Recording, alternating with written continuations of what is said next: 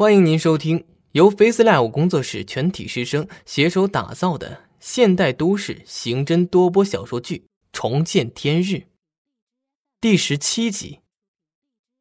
在拥挤的客厅里，六人互相传达搜查结果。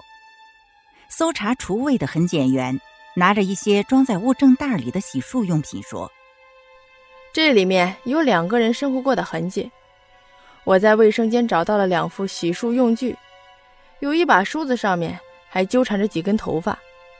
回队里做一下化验，看看房间究竟有什么人生活过。唐浪说完，指了一下另外一名同事：“侧卧是什么情况？”侧卧相对于其他地方都比较干净，而且可以看得出住在里面的人是个女孩，年纪应该不大。痕检员说着，带众人前往侧卧。床铺有近期翻动过的痕迹，桌上还有小半杯没有喝完的水，没有什么异味。已经把杯子上的指纹收集好了，回去就可以进行比对。唐浪问：“除了这些，还有什么发现？”再无发现。痕检员有些泄气。主卧也只发现了那张写着“你的老婆和女儿现在在我手上”。我们聊聊吧的可疑纸条，其他的再无发现。一个半小时后，周勇再次被提审。一天之内，他被提审两次，不免有些疲惫。这次审讯参与人少了方志国，不免让周勇有些好奇。他看了一眼审讯室的挂钟，问：“是不是在我家搜出什么东西了？”这个是什么？李安拿出了一张 A 四纸，是那张纸条被放大打印出来的。我们在你家没有看到你的老婆和你女儿，我们也在民政局查过了，你们并没有离婚。你的老婆和孩子的工作学习单位我们也调查过，他们在四个月前相继由你办理了离职和退学手续。周勇没看清 A 四纸上面的字，只是顺着李安的话接下去。对。我和他并没有离婚，我老婆和我女儿离开了我，他们不想和我过了。半年前我被革职后一蹶不振，他不想女儿学我，所以偷偷带着女儿离开了我。唐浪拿出物证袋，这个纸条是什么意思？天哪，唐浪完全搞不清楚。周勇怎么就变成了和女孩跳楼事件纠缠不清的身份？怎么说起话来这么费劲？他应该明白，快点把知道的说出来，可以让真相尽早的公布于众。像这样挤牙膏一样的审讯，实在是太费神了。给我看看。周勇伸手索要，李安把 A 四纸递过去，周勇接在手中，面无表情的看着。你说的是这个呀，和我老婆女儿失踪没什么关系吧？周勇把 A 四纸随手扔给李安。唐浪问：“那他们在哪？”我要是知道他们在哪儿，我家能那么乱？周勇有些生气。给我根烟。李安递根烟过去，周勇点燃后就开始低头一个劲儿的吸烟，不再理会他们。S 省 C 市双流机场，聂远拖着一个小行李出现在机场的出口。他深吸了一口气，暗自想着：“唉，还是 S 省空气环境好啊，天然氧吧。不过可惜啊，这里是属于地震带，老是地震，谁受得了啊？”不远处有个身穿休闲装的男人。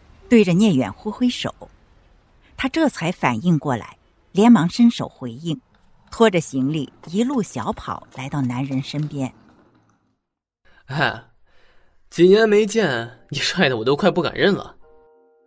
男人憨厚的挠着头发：“你净瞎说，聂远，听说你是我们这届混的最牛叉的一个，好像已经做了分队的副队长了。”聂远抬手制止男人的夸奖：“哎，低调啊，低调！哎，张亮，都说了多少遍了，遇事低调。张亮连忙把身后的汽车副驾打开。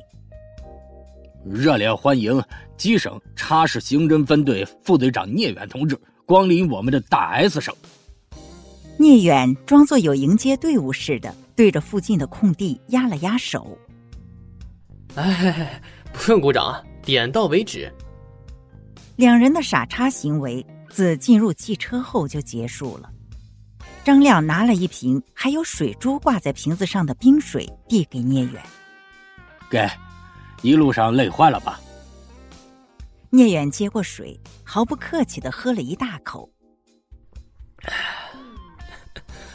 啊，你坐飞机试试啊！张亮安心开车，嘴巴却没有停下来的意思。怎么，今天突然和我说要来我们这儿，为了什么事啊？聂远点燃一支烟。唉，妈呀，可算是憋死我了！你自己都说突然了，那肯定是公事啊。啊，既然是公事，那咱们今天就不办公事啊！来了我们 S 省，我这个做小弟的啊，可得盛情款待你这个老大哥。见聂远要拒绝，张亮义无反顾的说。别拒绝我的盛情款待，只要你拒绝，就证明你想。行行行行行啊！既然有人招待，那不吃不是外乡人啊。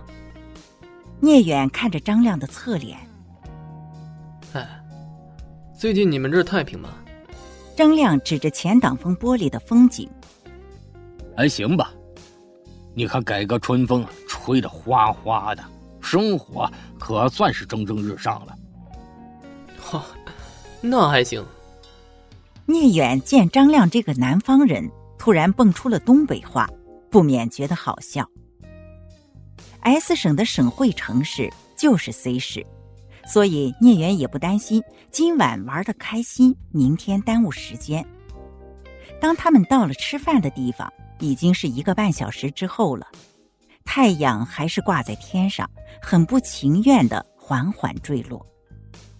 他们在一处大排档坐下，能吃辣不？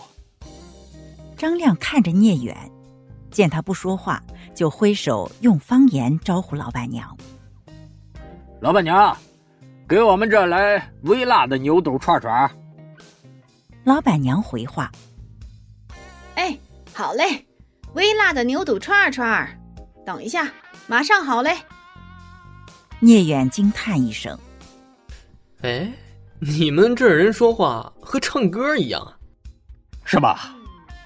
张亮说完，起身走到冰箱那里，掏出两瓶挂着水珠的啤酒。今晚咱们曾经的上下铺来个不醉不归。聂远不示弱，整，赶紧整上。两个人就像是多年不见的酒友一样，谁能想到他们是警察呢？精彩剧情到此落幕，感谢您的收听。本节目由 Face Live 工作室师生精心打造，Face Live 工作室声势最擅长，祝您声名千里扬。